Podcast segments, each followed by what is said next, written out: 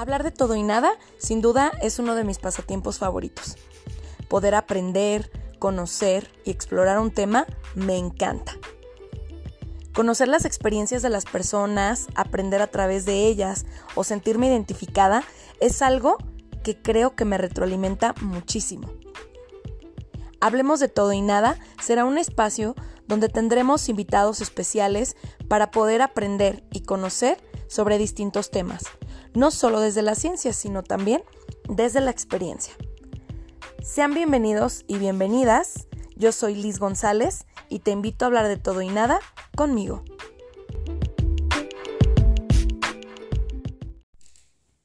Hola, hola, ¿qué tal?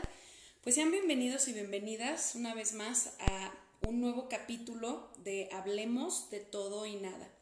Y pues bueno, el día de hoy tenemos un tema súper interesante y bueno, quise darle un giro diferente y quise invitar a un hombre a hablar de esto porque bueno, ya ha habido varias mujeres que me han acompañado en, en, en este tiempo a lo largo de estas temporadas, pero creo que de repente a los hombres no se les da tanta voz o a veces no buscan tanto también la ayuda y pues bueno, eh, él es una persona que yo conocí hace algún tiempo y pues bueno, me encanta la forma en la que él trabaja en sí mismo. Cuando lo invité incluso se lo hice saber, es una persona que yo admiro en cuestión a todo su proceso personal, es una persona que siempre está buscando mejorar y crecer. Y pues bueno, el día de hoy tenemos el honor de tenerlo aquí con nosotros para compartir un poquito de todo lo que ha sido para él su proceso. Entonces, bueno, pues el tema de hoy es el gozo de ser yo. Y nuestro invitado se llama Gabriel Ismael Pacheco Valdés. Y pues bueno, él se dedica a ser maestro de primaria, es una persona que le gusta estar bien y sentirse bien consigo mismo. Y pues bueno, ese es el motivo por el cual siempre busca su bienestar. Y pues bueno, sin más, sin más preámbulos, bienvenido Gabriel, muchísimas gracias por aceptar la invitación y por hacerte este espacio para estar aquí este día con nosotros en este podcast. pues muchas gracias, estoy muy contento.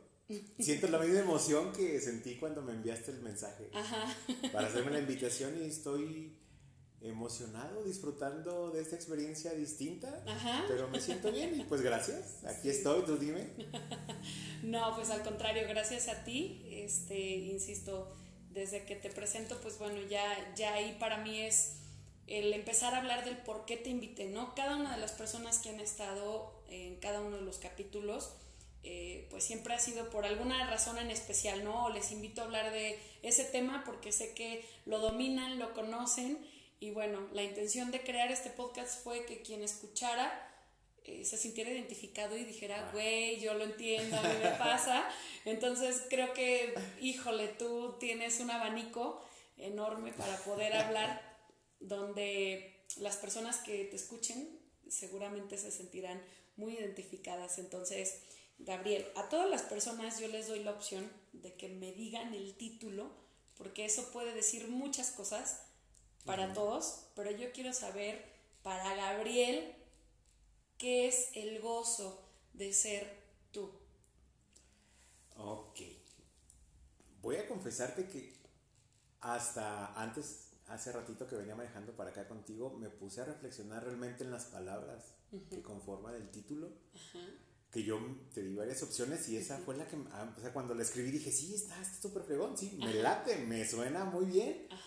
Y me da gusto encontrar que coincido con el significado de la frase, que me gusta mucho la palabra gozo porque tiene que ver con una felicidad intensa, provocada por algo que me gusta mucho. Sí, claro. Entonces cuando logré leer una frase que tiene un significado tan profundo para mí, escrita por mí y pensando en mí, dije, wow, entonces está fregón, está carajo este asunto y el gozo de, de ser yo mismo, el gozo de ser Gabriel Ismael, tiene mucho que ver con disfrutar la convivencia cotidiana conmigo mismo, de maravillarme conmigo, con mi humanidad, de no pelearme con las cosas con las cuales mm, a lo mejor en algún momento no me sentía muy orgulloso, eh, de reconocer las cosas que me fascinan de mí, de disfrutarlas, de compartirlas, de, dejarme ser, de, dejarme fluir en la vida, de hacer las paces conmigo, de perdonarme, de mm, aceptar mi humanidad. Eso ha sido uno de los pasos más importantes para poder gozar ahora ser yo mismo. Aceptar el hecho de que soy un ser humano y de que puede haber cosas de mí que necesiten mejorar. Puede haber cosas de mí o, pude yo realizar eh, algunas cuestiones que requirieron del perdón, de perdonarme, de solicitar el perdón, de perdonar a otros, aun cuando no me lo hayan solicitado, sino por mi propio bienestar. De incluso de perdonar la vida. Porque yo, yo me acuerdo hace algunos años que no tenía ninguna relación consciente con mi entorno. Yo pensaba que la vida era demasiado triste, que era un sitio lúgubre y que bueno, pues había tenido la mala suerte de haber nacido en algún punto donde yo me encontraba y que así iba a ser para siempre. Como eterno. Como si fuera un túnel constante del cual no se veía salir. Sí, puro sufrir. Exacto, era un, una lloradera. lloradera y no, porque también ese, ese trayecto en mi vida ahora lo puedo recordar con cariño. Porque sí hubo lloradera, pero también hubo mucha enojadera. Hubo mucho lastimarme, lastimar a otros.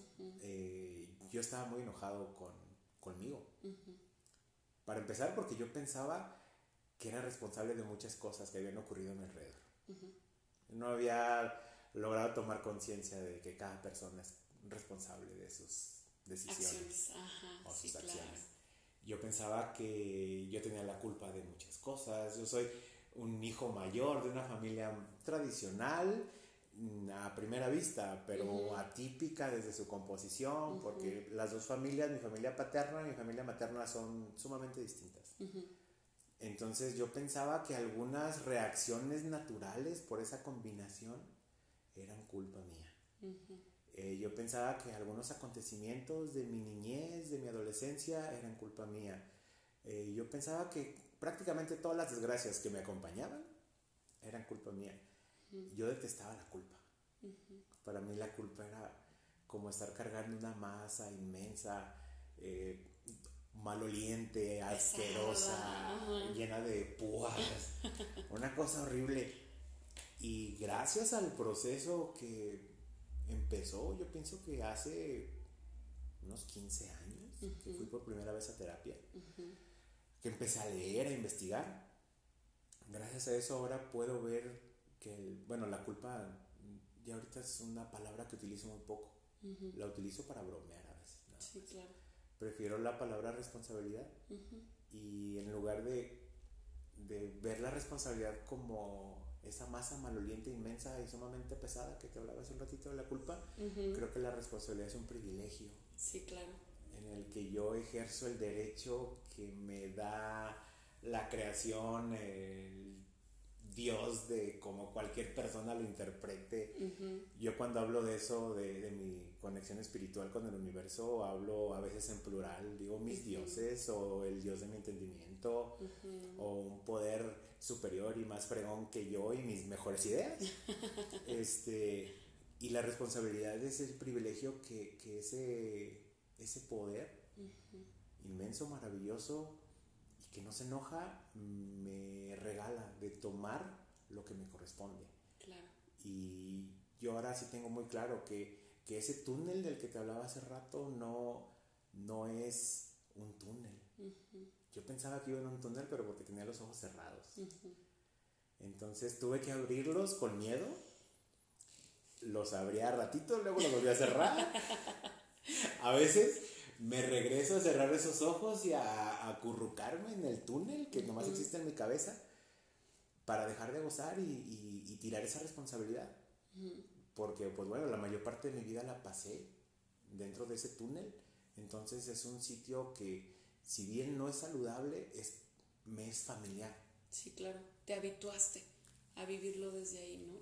A veces me cuesta, fíjate, a veces me cuesta trabajo digerir, eh, aceptar, procesar las cosas buenas que tengo en mi vida. a veces todavía siento que no me merezco tanto. A veces me puedo maravillar de cosas tan cotidianas como tomar agua o bañarme. Hace unos días me desperté y me sentía profundamente bien. O sea, desperté y dije, ah, caray, ¿por qué me siento así?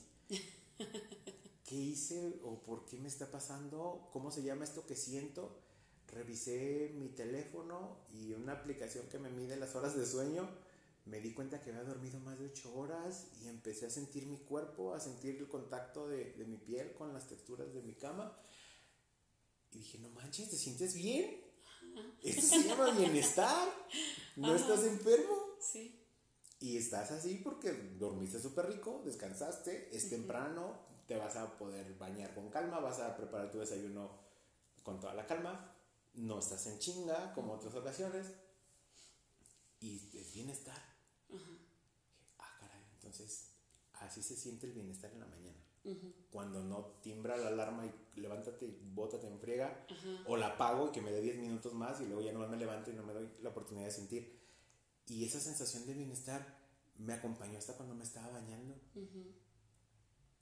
Estaba quitándome el jabón del cuerpo y, empecé a observar mis piernas y empecé a tener un pequeño diálogo con mi cuerpo, decir, ay, no manches, qué bonitas piernas, qué bonitos pelitos, qué rico se siente correr el agua por mi cuerpo y mis piernas me han llevado a un montón de sitios. Y empecé a recordar lugares y, y a agradecerle a mi cuerpo que me hubiera llevado, que me haya llevado hasta este momento a un montón de sitios. O sea, que puede ser desde mi azotea a ver la luna. Anoche estaba arriba de mi azotea junto a una fogata maravillosa con unos amigos, viendo la luna, las estrellas, o en las tardes ver al atardecer, o durante las mañanas tomarme un café viendo mis plantas, porque me fascinan las plantas. A otros sitios más lejanos donde me ha llevado mi cuerpo para observar lo que es el mundo y lo que se siente vivir y convivir con otros entornos. Ajá. Estar, conocer, estar, presente. Conocer personas, disfrutar de, esa, de, la presencia en mi vida. Y me encontré una canción, en ese rato que tenía ese diálogo estaba sonando una canción en mi, en mi lista, en las listas de reproducción, y se la compartí a algunos amigos, porque es una canción, no sé, me imagino que quien escribió se le escribió a alguna pareja. Porque al final, todo ese diálogo del rollo y bla, bla, bla, bla, me llevo a decir, uy, qué chido que estás aquí conmigo. Que no tenemos la necesidad de quejarnos porque no hay otra persona en la cama. O de sentirme triste porque soy un cuarentón soltero. O de decir, ay, qué mala suerte, o, o de sentirme que no me he realizado porque no soy un ser humano millonario o otro tipo de cosas que bueno, cada quien buscamos la felicidad a nuestra manera y es muy respetable. Sí, sí, claro. Las aspiraciones de cada ser humano, pero me di cuenta de eso, de que estaba gozando.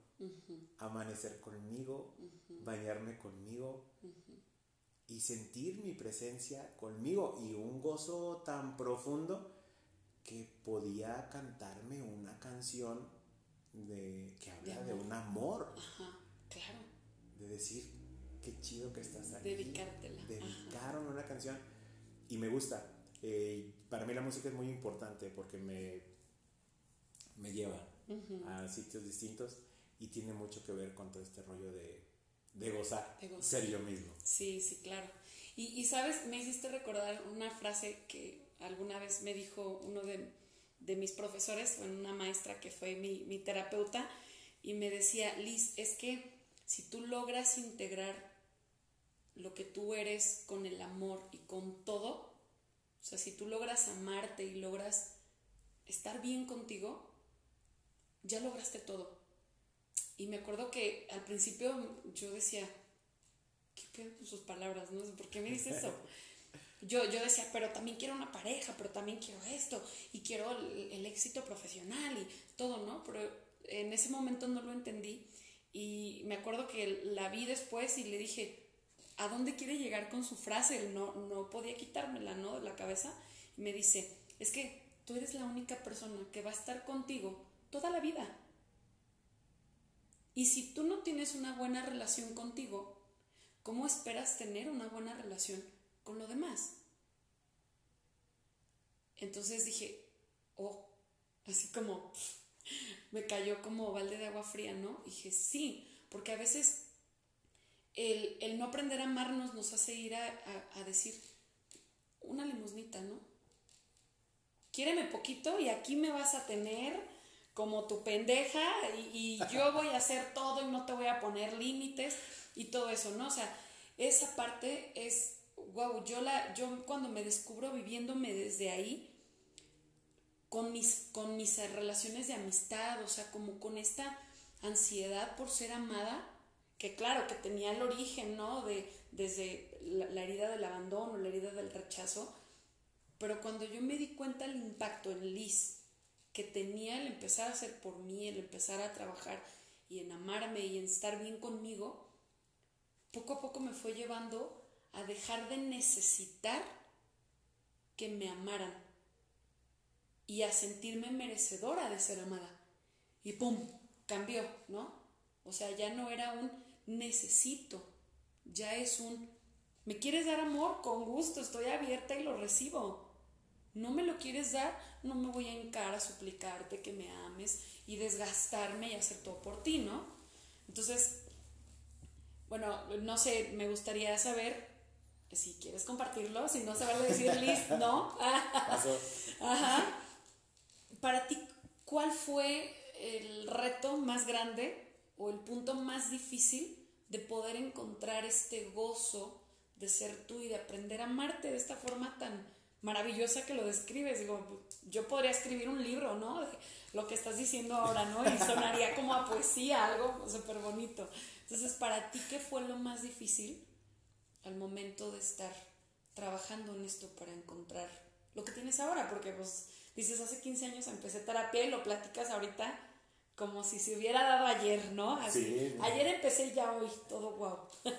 ha sido un viaje maravilloso, porque ha sido terapia, ha sido también tomar conciencia en muchas cosas, buscar apoyo por otros medios, o sea, no es solamente eh, venir a terapia, eh, ha sido una combinación de muchas circunstancias en las que yo he sido muy privilegiado no voy a, decir que nada más es una cosa, han sido varias y con muy buena fortuna, pero también con mi deseo de estar bien. Eso me encanta de mí. Que ya no me... Cuando algo me huele mal, ya no me... Ya no siento atracción por ese aroma. Y tiene que ver con lo que me preguntas, porque mira, em, hablando específicamente del ejemplo que pones de pareja, yo me identifico mucho con eso de estar mendigando amor yo pensaba que era un ser humano incompleto, que estaba carente y que esa cuestión romántica de la media naranja. Ajá. Ser este, mitades. yo no soy mitad y no soy naranja. Ajá. Ya, para empezar. claro. Las naranjas a veces están bien podridas, a veces están dulces, a veces están amargas. a veces cuando las estás pelando te despegan las uñas y qué hueva ser naranja. Sí. Yo ni soy mitad ni soy naranja. Soy un ser humano y estoy completo. Claro. Pero aceptar esa no sé cómo se llama, completez, esa interesa, el verme de una manera integral como un ser completo, porque luego también estaba la parte que también era romántica de decir, no, que yo soy súper buena persona, soy buena, buenísima onda, claro. Eh, la gente está loca, pero es locura de ellos, o son mamones, pero son mamones ellos, pero yo soy un cosa, soy, dice un familiar mío, soy una perita bañada en dulce. En dulce, ajá. Y no es verdad. Empezar a conocerme, aceptarme. El pleito más grande que he tenido conmigo mismo es no querer ser yo. Yo descubrí que era homosexual cuando estaba en quinto grado de primaria. Y ahí empezó la separación. Ahora, gracias a la terapia y tener un estilo de vida tan distinto y una relación abierta conmigo mismo, este, me di cuenta de que la primera vez que yo me enamoré de un chico fue de mi maestro de segundo grado. Y yo obviamente no sabía que estaba enamorado del profe. Sí, claro. Yo nada más me acuerdo que se fue, no se despidió de nosotros y el día siguiente nos pusieron una maestra y yo me sentía profundamente triste.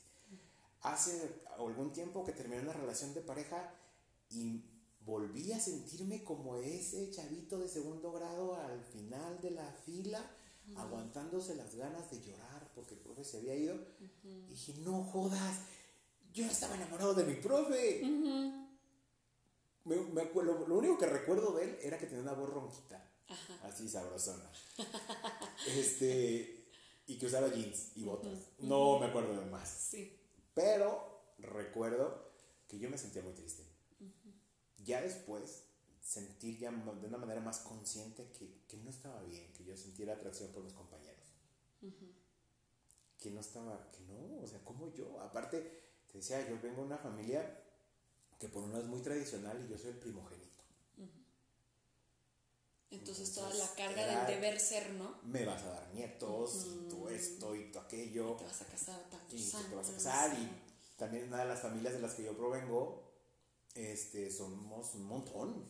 Y primos de mi generación, pero hay como para hacer un álbum de cartitas. y todos con novia o se empezaban a casar y decían, pero yo es que yo no quiero, empezar no quiero novia y segundo casarme con una mujer, pues no, Tampoco. gracias. O sea, Ajá. traté de negármelo, traté de adaptarme a lo que se esperaba de mí socialmente y fue lo más doloroso que ha habido conmigo porque me separé de mí por completo. O sea, de pronto centré toda la atención en ese aspecto de mi vida. Yo soy felizmente homosexual, estoy muy orgulloso de ser Gabriel Ismael. Y Gabriel Ismael es muchas cosas, es, es hijo, es hermano, es amigo, es compañero de trabajo, es compañero de vida, eh, es un ser humano completo, eh, es profe, este, es un desconocido en la calle y también es gay. Sí, O sea, claro. Mi bandera soy yo. Me encanta la bandera, el orgullo, pero porque es divertido y porque, claro que yo sí celebro o sea, Ajá. esa parte de mí, porque para mí fue una conquista. Claro, Esa es mi parte del orgullo y lo vivo y lo festejo y lo celebraré siempre.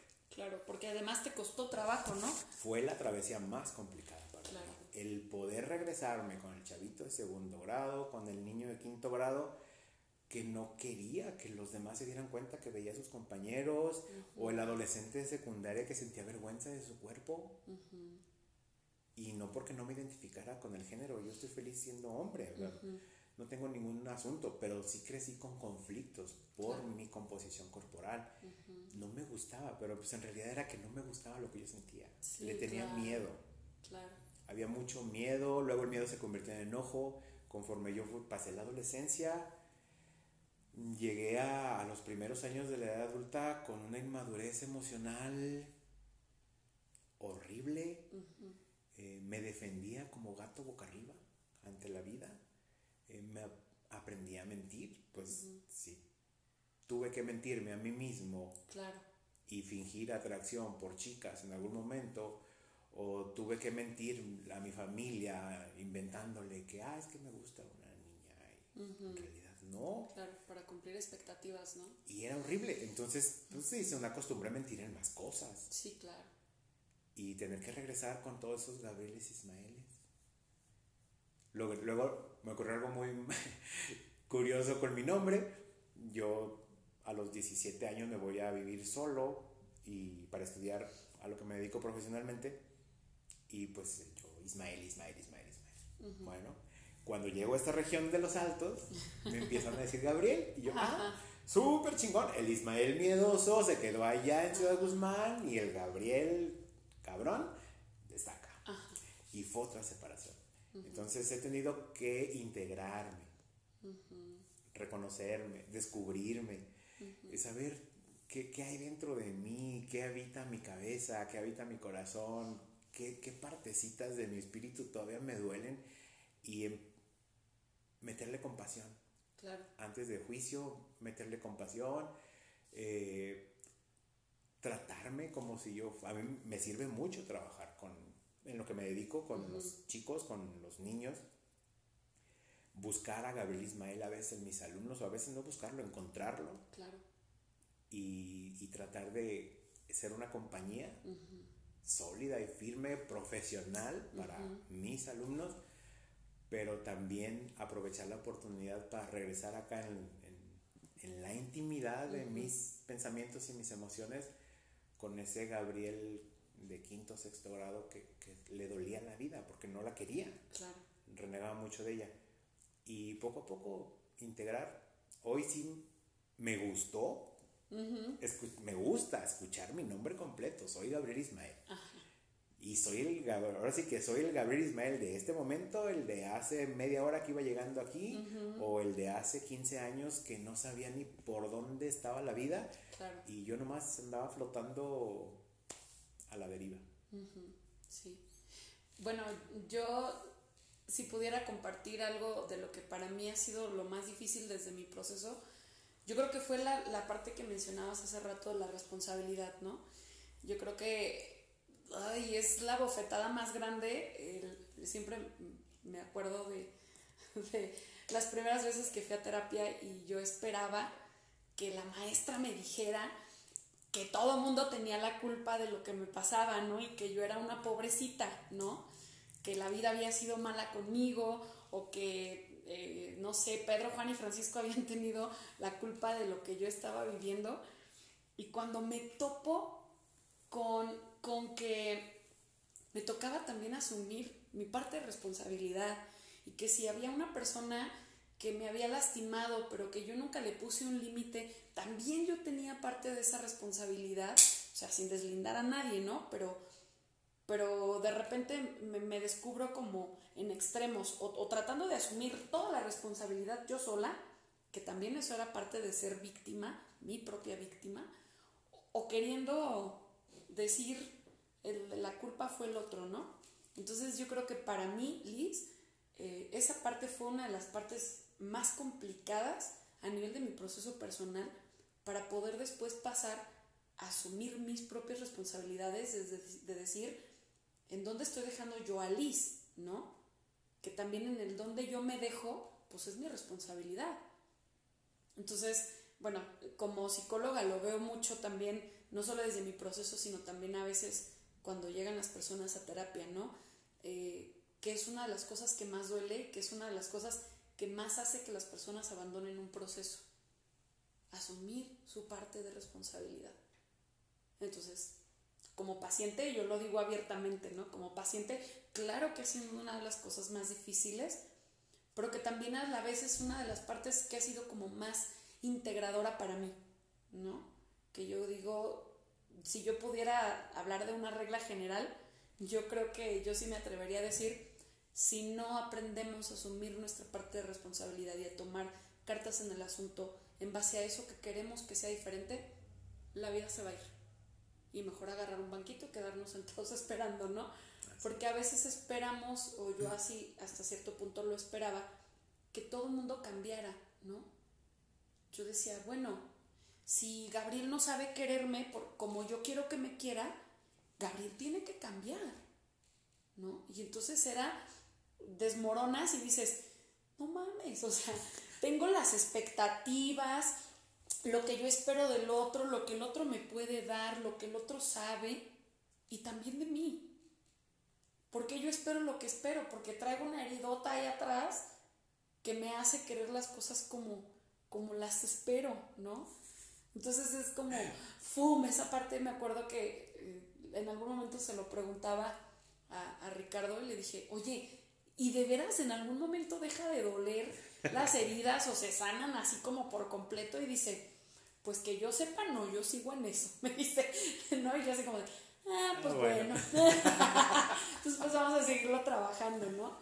Pero eh, yo creo que una vez que, que empezamos a encontrar esta parte de lo que yo haga por mí, para mí, no para los otros, tiene un impacto diferente, ¡pum! El proceso personal se vuelve una maravilla porque tal vez ese logo se vuelve otro atore, ¿no? Sí. El, ¿Qué imagen voy a dar hacia afuera? Y entonces yo quiero ir al gimnasio, pero voy al gimnasio para que mi cuerpo tenga modificaciones y los demás me lo reconozcan.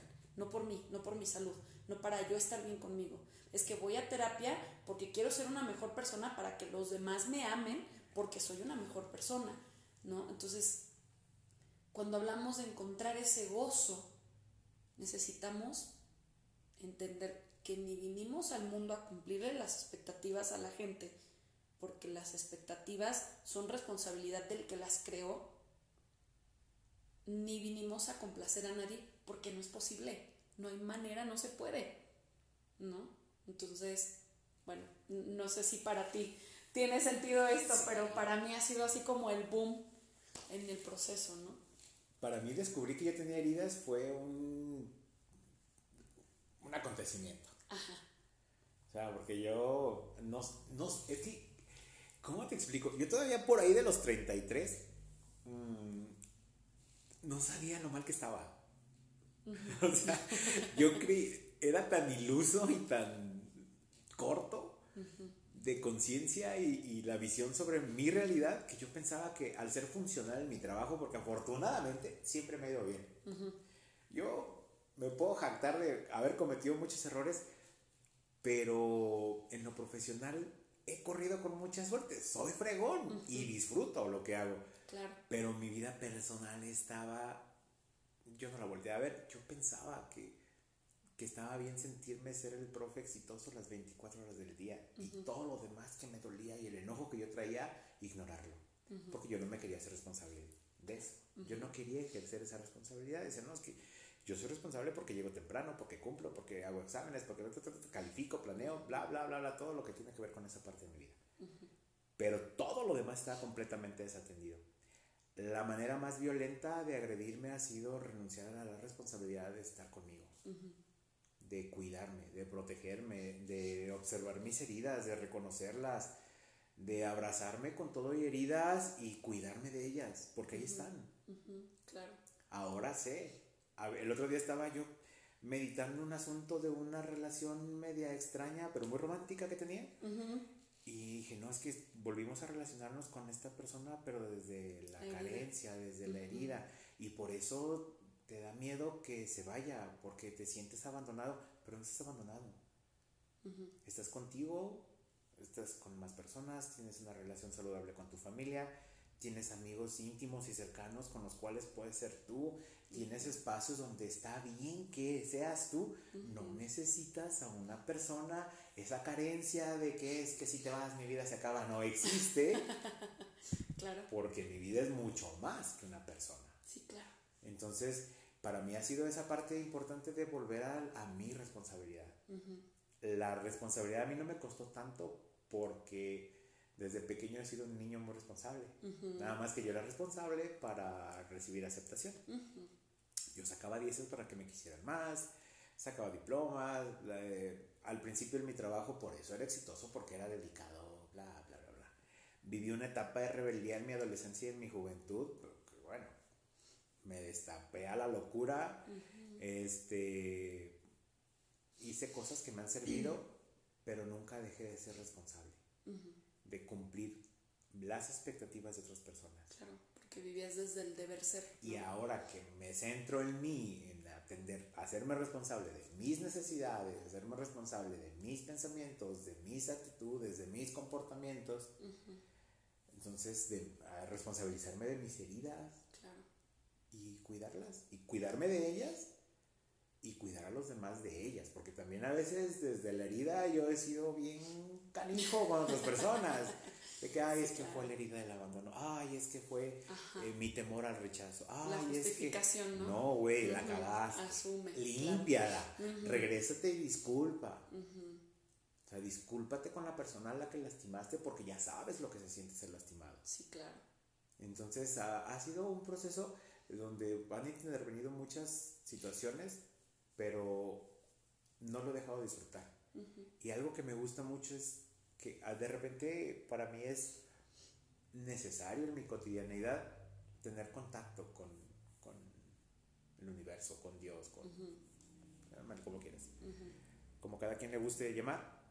Y me gusta, a veces voy manejando y voy hablando. Digo, ¿sabes qué? Es que te pasaste lanza con esto, qué, qué bonito te quedó el cielo esta tarde, no manches, es un cabrón.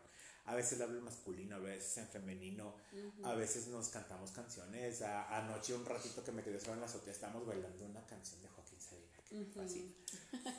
y, y de decirle, ayúdame con esto, por favor, ayúdame con esta creación tuya que se llama Gabriel Ismael para atender atenderlo, para darle lo que necesita y que no vuelva a regresar a esa parte de quererse abandonar, porque tiene mucho que ver ese comportamiento de renunciar. En mi caso, pues es lo del mismo del túnel, de habituarme a estar con los ojos cerrados y sin ser responsable de mí.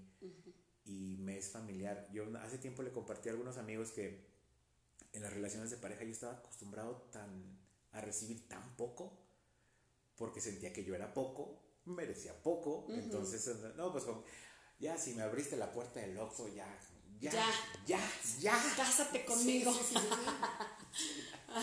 me puso poquita atención, hombre. ya, traía yo un mariachi en la capuela de mi coche por cuando se fuera a hacer la petición de boda. Claro. Este, y yo me conformaba con poquito.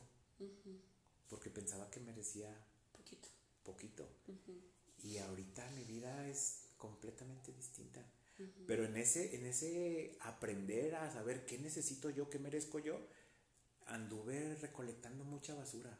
Y no, no lo digo en, en, ningún plan despectivo a ninguna de, mis, de las personas con las que yo me he relacionado como pareja. Porque no me siento superior a ninguno de ellos. Pero me utilizo el término basura porque yo sabía que estaba en un sitio donde no estaba recibiendo ni siquiera, para empezar, no sabía lo que yo quería. No sabía cuánto necesitaba de cada cosa. Y yo lo relaciono a cuando estás en un lugar donde huele feo y te quedas. Como la relación a veces empezaba podrida de origen, porque yo me relacionaba desde mis heridas y mis carencias, entonces yo me acostumbraba al aroma o a la peste de las cosas podridas y pensaba que estar entre la basura era normal. Y le decía a otro a mis amigos, a veces paso cerca de la basura y todavía extraño el aroma. A veces confundo el olor de la felicidad con el olor de la basura y no. Necesito estar al pendiente de mí, de mis, a veces de mis creencias antiguas, erróneas, para no, no caer otra vez en la basura. Y no solamente en las relaciones de pareja, en, en términos generales. Sí, claro. Yo, yo esta parte creo que, bueno, de entrada es algo que siempre digo, tanto para mí como para mis consultantes, que el trabajo personal es todos los días. Y yo creo que algo que sabotea hoy en día es el creer que todo el tiempo tenemos que estar bien. Que porque Gabriel habla del gozo es porque siempre está al 100 y porque nos venden una japicracia, ¿no? De, de, que siempre ponle la mejor cara a la vida y todas esas estupideces que dices, no, güey, o sea, no, pero aún en los momentos de derrumbe y de quiebre, aprender a abrazarnos en lugar de ser malos y de juzgarnos de por qué lo hice así y por qué la cagaste, o sea, es aprender a hacerlo diferente, ¿no?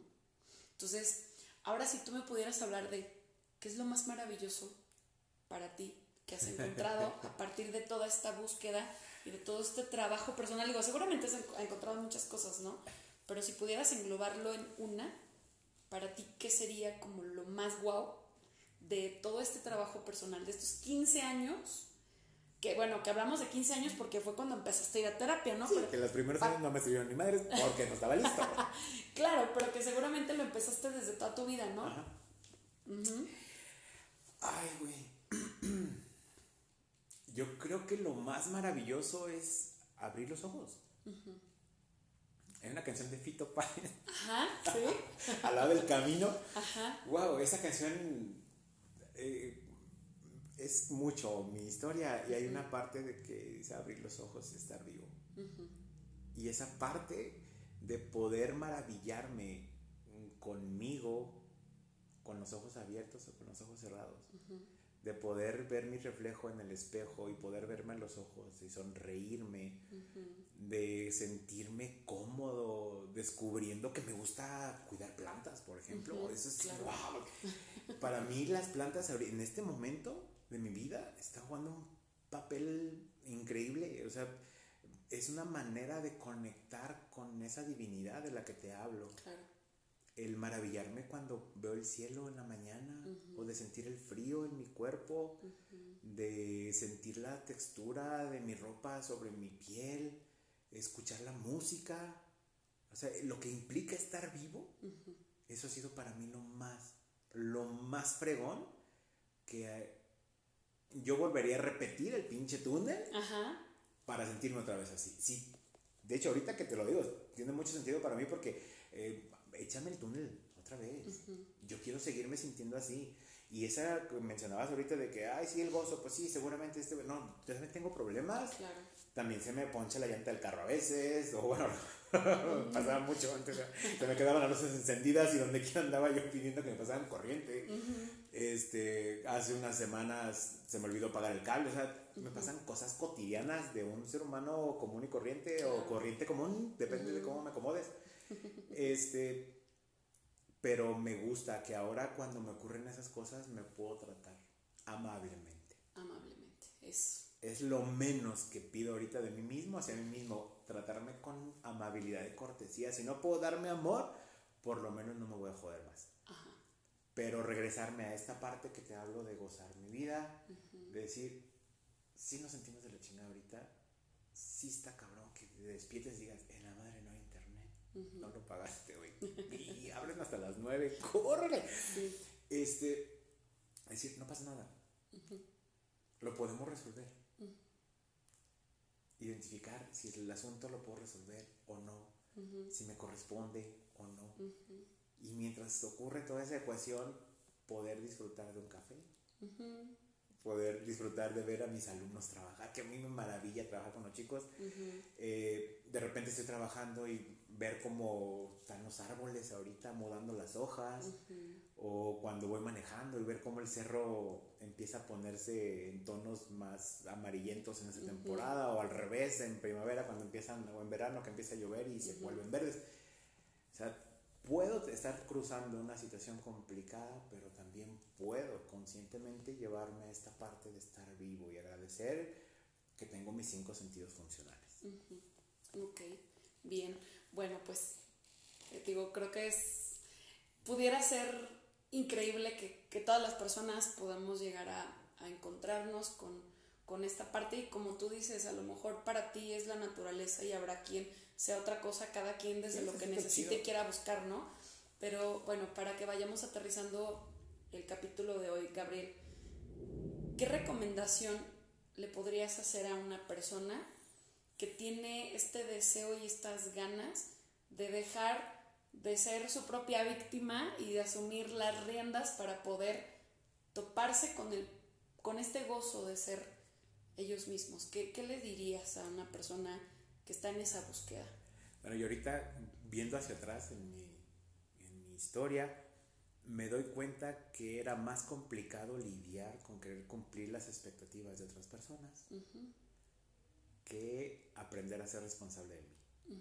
O sea, si, si has podido eh, aguantar una vida donde reniegas y te cansas y estás triste y bla, bla, bla, todo, ponle el el escenario que quieras, que esté jodido.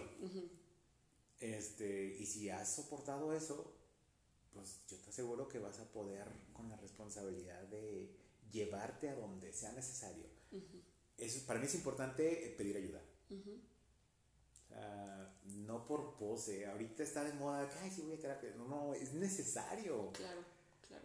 Todos los seres humanos necesitamos ayuda. Necesitamos ser escuchados yo creo que el que busques una opción profesional o alguna opción de las muchas que hay en nuestras comunidades para empezar a revisar qué es lo que, dónde te duele, qué parte de tu espíritu está necesitado de tu atención y atenderla.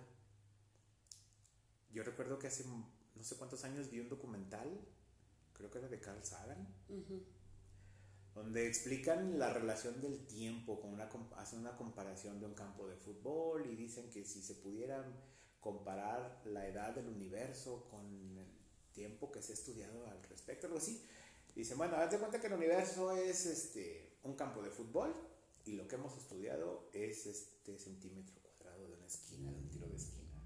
Dije, no, el universo es inmenso. No sabemos exactamente cuánto tiempo tenemos flotando en este lugar. Y lo que se conoce de tiempo estudiado es muchísimo si lo veo comparado con mi edad.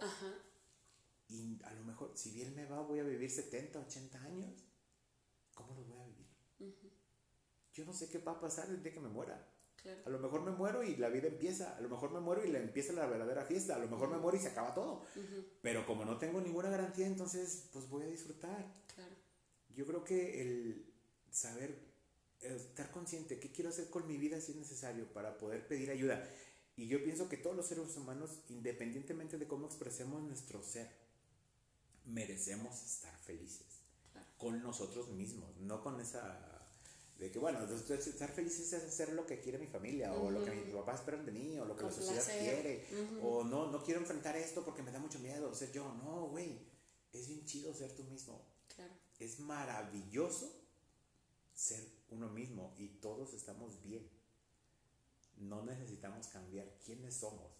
Más bien, yo necesité aprender a aceptar, a conocerme y amar quién soy para poder gozar ahora quién soy y que eso jamás le va a quitar lo que decías al principio de lo que se puede mejorar, ¿no? Porque así ya nada más para, para cerrar esta parte, a veces un pretexto perfecto es, es que yo soy así. Y eso es, no, no voy a cambiar, me vale madre, es, no. Encuentra tu autenticidad, entendiendo que no somos seres perfectos, pero que somos perfectibles. Es que como te dije hace rato, yo no soy una naranja.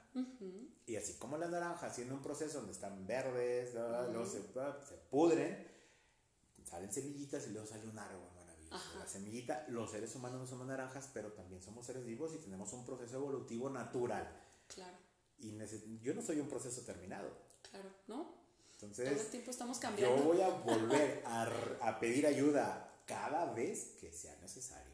Yo no he terminado con Gabriel Ismael me estoy disfrutando, me estoy viviendo con mucha plenitud, mi presente. Eh, quiero seguir así, pero también quiero seguir al pendiente de mí y atenderme las veces que sea necesario. Y no solamente atenderme, sino mantenerme, porque también hay cosas que yo hago de mi vida cotidiana que es como, como llevar el coche al servicio. Estamos pasando a la poca madre, la vida es una cosa bonita ahorita, vamos a seguir haciendo ciertas cosas todos los días, cada semana, tú sabes a dónde ir o cada cierto tiempo sabes qué necesitas hacer, cómo conectar con tu poder superior, cómo hablar, cómo pedir ayuda, cómo expresar tus necesidades para mantenernos. No porque lo necesite, sino para mantenerme ahí. Sí, claro. Ok, perfecto. Entonces lo cerraríamos con darnos mantenimiento. ¿Va? Llevar el coche al taller. así es. Muy bien, perfecto. Pues Gabriel, muchísimas gracias por haber, pues, haber hecho este espacio para estar aquí, por todo lo que compartes.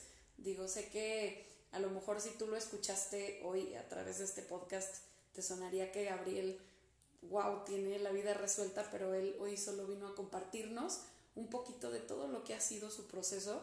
Entonces, pues bueno, ojalá que a través de él puedas identificar si algo necesitas, todos necesitamos ser acompañados, ser escuchados y pues buscar soluciones, ¿verdad? Porque pues no es nomás darnos cuenta, hay que ver qué vamos a hacer con eso, pero pues bueno, mil, mil gracias por todo.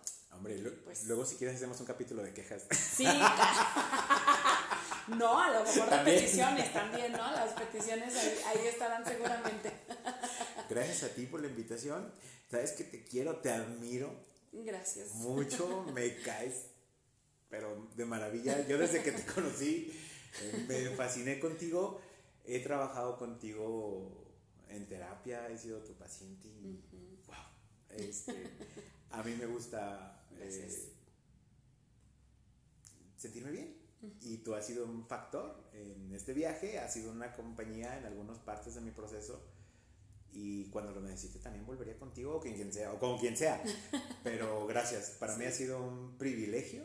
Eh, me he divertido, lo he gozado, yo, yo venía nervioso, asustado, tenía miedo, este, pero eh, no sé cómo voy a salir esta cosa, si te gustó, qué bueno, y si no, a mí sí. Sí, claro. Si alguien rescata algo, qué bueno, y si no, pues sí, si no, ni modo. Les debemos unos minutos de su tiempo. No, no, no, para nada. No, estoy segura que quien escuchó el capítulo hoy va a encontrar muchísimo a través de ti. Yo creo que como humanos somos espejos todo el tiempo y el poder vernos, escucharnos a través de las historias de otros es una maravilla y es un regalo que las personas nos dan y pues gracias por, por darnos este regalo de poder reflexionar nuestros propios procesos a través de lo que tú nos compartes el día de hoy, por tu tiempo y por todo. Sabes que también te quiero muchísimo, te admiro y pues gracias infinitas por estar aquí. Gracias, gracias. Muy bien, pues bueno, entonces por el día de hoy terminamos con este capítulo y pues bueno, espero que lo hayas disfrutado, que si te identificas con algo, pues lo pongas en práctica, tal vez por alguna razón escuchaste este podcast el día de hoy. Y pues bueno, recuerda que yo soy Liz González y te sigo invitando a venir a hablar de todo y nada conmigo.